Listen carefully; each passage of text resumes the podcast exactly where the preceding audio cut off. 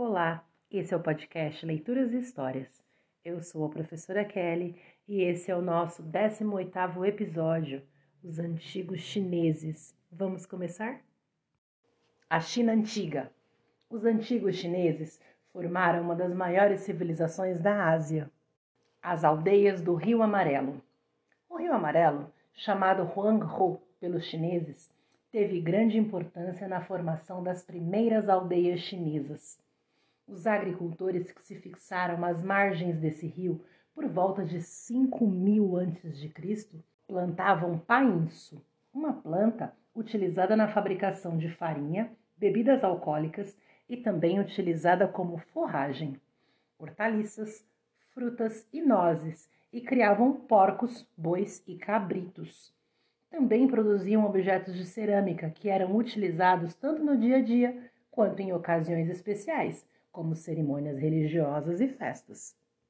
As variações climáticas alternavam períodos de seca e de cheia, que causavam muitos prejuízos para a região, provocando a morte de pessoas e a destruição de casas e plantações. Por essa razão, os chineses desenvolveram técnicas de controle das águas do rio, construindo reservatórios para armazenar a água nas épocas de cheia e utilizá-la na irrigação dos campos nos períodos de seca. O Rio Amarelo, o Wangho, recebeu esse nome porque o solo da região que ele atravessa tem uma coloração amarela. Esse sedimento amarelo, chamado loesse, é muito fértil e, se irrigado, torna-se excelente para o cultivo. O Rio Azul, Yangtze. Além do Rio Amarelo, outro rio, o Yangtze, também conhecido como Rio Azul, foi fundamental para o desenvolvimento da civilização chinesa. Às suas margens, os chineses plantavam principalmente o arroz, cereal que se adaptava bem ao clima úmido da região e se tornou o principal alimento dos chineses. Além disso, eles criavam búfalos, animais importantes tanto para a alimentação como para a realização de trabalhos agrícolas. Períodos da história chinesa de 3000 a 1500 a.C., período Xia. Durante esse período, grande parte dos povos vivia em pequenas aldeias às margens do Rio Amarelo. Período Shang, de 1500 a 1027 a.C. Achados arqueológicos indicam que nesse período os chineses antigos iniciaram a produção de tecidos de seda e também de artefatos de bronze e de jade, uma pedra compacta e muito dura. Além disso, foram encontrados cascos de tartaruga com inscrições que evidenciam alguns costumes dessa época. 1027 a 221 a.C. Período Zhou. Durante esse período, os antigos chineses substituíram os instrumentos agrícolas e as armas de bronze por arados, enxadas e armamentos produzidos com ferro fundido. A partir do século V a.C., muitos conflitos marcaram a história desse povo. De 221 a 206 a.C., período Qin. Nesse período, o território chinês foi unificado e Qin Shi Huangzi tornou-se o primeiro imperador chinês. Durante seu governo, houve a padronização dos pesos e medidas a fim de facilitar as negociações comerciais. De 206 a.C a 220 depois de Cristo, período Han. Durante o período Han, os mercadores organizavam caravanas que percorriam longos caminhos em direção ao mar Mediterrâneo, conhecidos como a Rota da Seda. Foi nesse período que o território da China atingiu sua extensão máxima. A unificação do território chinês. O território chinês foi unificado no século III a.C. Nesse período, aconteceram muitas transformações no modo de vida dos antigos chineses.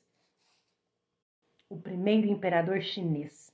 Por volta de 221 a.C., a região onde se formaria a China era composta por estados independentes e rivais, que combatiam entre si pelo controle do território. Para aumentar suas chances de vitória, o governante do estado de Qin promoveu uma reforma em seu exército e modificou as táticas de guerra. Ao vencer os conflitos, o governante Qin unificou os estados independentes e proclamou-se imperador da China. Seu nome, Qin Huangzi, era uma junção de três palavras chinesas: Qin, primeiro, Huang, soberano, e Zi, governante divino. Um período de mudanças. Durante o período Qin, foi estabelecido um novo código de leis que regulamentava a ação de todos os habitantes do império. Também foi feita a padronização dos pesos e medidas da escrita e das moedas. Além disso, o imperador Huangzi financiou a construção de estradas, pontes e canais, intensificando a comunicação e o deslocamento das pessoas por todo o território unificado. Por essa razão, as trocas comerciais aumentaram bastante durante o período Qin. As mudanças introduzidas por Huangzi transformaram o dia a dia dos chineses. O novo sistema de irrigação, por exemplo, possibilitou o aumento da produção agrícola. A melhoria das estradas facilitou as trocas comerciais e culturais entre regiões distantes. A unificação das moedas incentivou a comercialização de produtos. A destruição de livros. Apesar das importantes reformas no campo econômico e administrativo realizadas por Huangzi, no campo político e social houve grande violência e intolerância. Durante seu governo, o imperador perseguiu duramente as pessoas contrárias às suas decisões. De acordo com relatos da época, ele ordenou a destruição de todos os livros que questionassem as novas leis do império. Obras de história, filosofia e biografia foram proibidas e queimadas. Foram poupadas apenas algumas obras, com utilidades práticas, como manuais agrícolas e livros de medicina. A sociedade na época de Qin era composta principalmente por nobres, mercadores e trabalhadores pobres. Os nobres geralmente pertenciam à família do imperador ou tinham uma relação próxima com ele ou com seus conselheiros. Desse grupo social faziam parte os funcionários do governo e os intelectuais. Os mercadores vendiam tecidos de seda, vasilhas de cerâmica, instrumentos utilizados na agricultura, entre outras mercadorias. Os trabalhadores pobres compunham a maior parte da população. Eles eram artesãos, agricultores e construtores, que trabalhavam ora na agricultura, ora nas obras financiadas pelo Estado. Em caso de guerras ou conflitos contra invasores, os homens de todos os grupos sociais eram convocados para lutar no exército e defender o território. A construção da Muralha da China. Por volta de 220 a.C., o imperador Qin ordenou a construção de uma grandiosa muralha, cujo principal objetivo era defender o território chinês contra ataques inimigos. Naquela época, a obra chegou a ter cerca de 3 mil quilômetros de extensão. A muralha só foi concluída no século XVI Atualmente, sua extensão é de aproximadamente 7 mil quilômetros. As torres de vigia tinham em média 12 metros de altura. A pequena distância entre elas permitia que os soldados mandassem avisos uns aos outros em caso de ataques estrangeiros. As torres também eram usadas para armazenar alimentos e armas.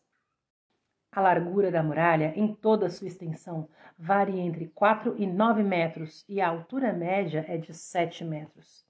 Os materiais usados na construção variavam de acordo com a região por onde passava a muralha. Pedra, argila ou madeira podiam ser utilizados na obra. Entre os operários que participaram da construção estavam soldados, camponeses e escravos. Enquanto isso, na Índia, na época da unificação imperial da China, a Índia atravessava uma fase de crescimento e prosperidade com a ascensão da dinastia Maurya. Sociedade e religião na Índia Maurya. Alguns séculos antes da unificação da Índia, por Chandragupta Maurya, a sociedade indiana se organizou de acordo com a tradição hinduísta das castas. O sistema de castas era estritamente rígido e partia do pressuposto de que as pessoas não eram socialmente iguais, pois desde o nascimento eram dotadas com capacidades, obrigações e direitos específicos que não podiam ser alteradas durante a vida presente. De acordo com o hinduísmo, mesmo que o indivíduo levasse uma vida virtuosa, ele apenas seria conduzido à salvação após inúmeras reencarnações. Com isso, as pessoas de camadas inferiores eram obrigadas a aceitar sua difícil condição, que somente poderia ser alterada em vidas futuras. Essa forma de organização, baseada na linhagem e na condição econômica de cada família, dividiu a sociedade em quatro castas principais. São elas: Chátrias, nobres, guerreiros, encarregados de garantir a ordem política e social. Brahmanes, sábios e sacerdotes responsáveis pelos rituais sagrados e por aconselhar os governantes. Vaixás, comerciantes proprietários de terras. Sudras, trabalhadores braçais que deviam respeito e submissão aos membros de castas superiores. Havia ainda o grupo dos Dalits, que não pertencia a nenhuma das outras castas. Eles eram responsáveis pela realização das tarefas consideradas indignas e impuras, como a limpeza de latrinas e ruas.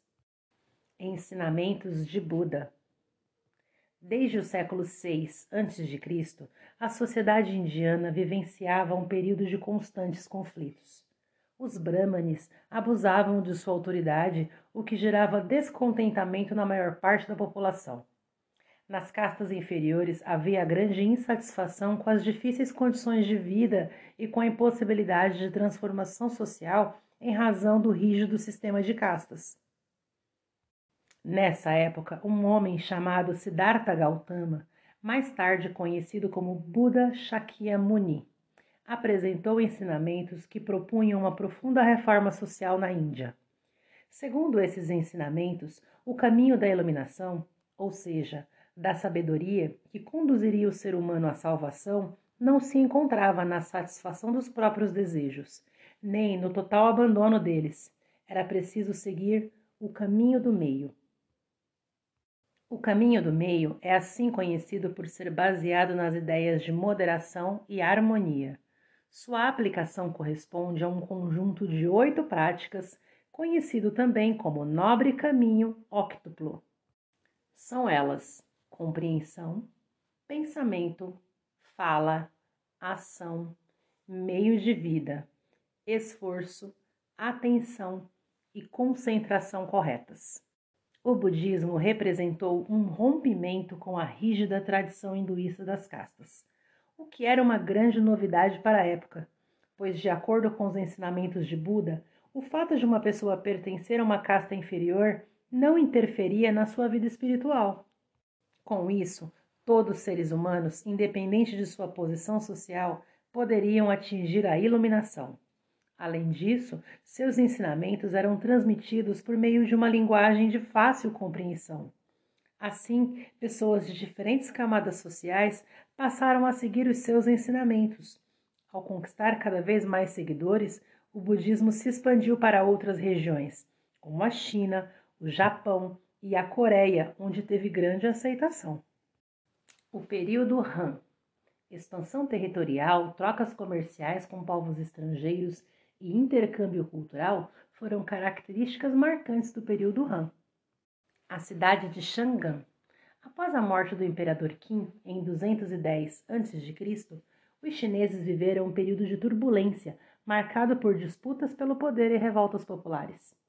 Liu Bang, funcionário imperial de origem camponesa, liderou uma rebelião contra o poder imperial e em 206 a.C. assumiu o trono chinês, este fato marca o início do período Han. Nos primeiros anos da época Han, Chang'an era a capital do império e possuía cerca de 500 mil habitantes. A religiosidade na China Han. No período Han, duas correntes religiosas passaram a fazer parte do dia a dia da população: o budismo e o taoísmo. O budismo, de origem indiana, foi aos poucos adaptado à cultura chinesa. Assim como na Índia, os ensinamentos budistas foram bastante aceitos entre os chineses. O taoísmo pregava a harmonia entre as pessoas e a natureza. Seus ensinamentos incluíam técnicas de respiração e meditação como formas de alcançar a paz espiritual. Lao Tse, criador do taoísmo, viveu no século VI a.C. Os imperadores do período Han foram influenciados pelo confucionismo. As propostas confucionistas valorizavam a educação para todos e não apenas para a elite, Em parte, essa educação era voltada para o suprimento de cargos públicos, que passaram a ser preenchidos por meio de concursos. Dessa maneira, o conhecimento do candidato era avaliado independentemente de sua posição social. Contudo, as mulheres não podiam participar desses concursos. Os ensinamentos do confucionismo enfatizavam o respeito à hierarquia, à família e às tradições chinesas. O criador do confucionismo foi Confúcio, que viveu entre os séculos 6 e 5 a.C. A Rota da Seda. Além do comércio, a Rota da Seda possibilitou trocas culturais. Os imperadores da dinastia Han, preocupados em assegurar a proteção das fronteiras chinesas, enviaram embaixadores para reinos distantes, a fim de trocarem presentes e estabelecerem relações diplomáticas. Ao retornarem, esses embaixadores trouxeram informações sobre dois grandes impérios a oeste, o persa e o romano. As notícias sobre a riqueza desses impérios estimularam a abertura de rotas comerciais terrestres que se estenderam até o Império Romano, passando também pelos territórios da Pérsia, Mesopotâmia e Arábia. O conjunto dessas rotas ficou conhecido como Rota da Seda e ocupava uma área de mais de 8 mil quilômetros.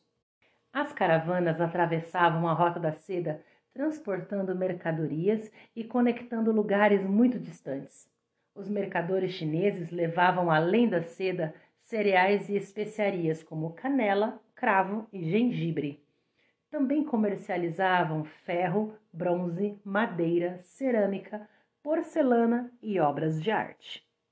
Os povos que habitavam a Ásia Central, como persas e indianos, compravam produtos chineses e forneciam em troca cavalos, metais preciosos, vinho, lã, linho, marfim e outras mercadorias, além de escravos. Esses bens passavam por várias caravanas de mercadores, e em algumas regiões o transporte também era feito por via marítima. Os chineses e os romanos. Enquanto o comércio chinês com povos estrangeiros se expandia através da Rota da Seda, o Império Romano se apresentava em sua máxima extensão, que ia desde o território da atual Inglaterra até o Golfo Pérsico e o Mar Cáspio. Os romanos e os chineses antigos sabiam da existência uns dos outros, mas o contato entre esses povos geralmente era feito de maneira indireta, por meio das trocas comerciais intermediadas por mercadores de diversas origens. Além da troca de mercadorias, a Rota da Seda possibilitou o intercâmbio cultural entre os povos que a utilizavam. Entre os aspectos que transformaram o modo de vida das populações do Oriente e do Ocidente estão a descoberta de novos animais e vegetais. Outro aspecto importante foi o contato com diferentes estilos artísticos e modos de vida e a difusão de doutrinas religiosas diversas como o budismo e o cristianismo. Com as caravanas comerciais se deslocavam exércitos, sacerdotes, embaixadores e artistas das mais diversas regiões.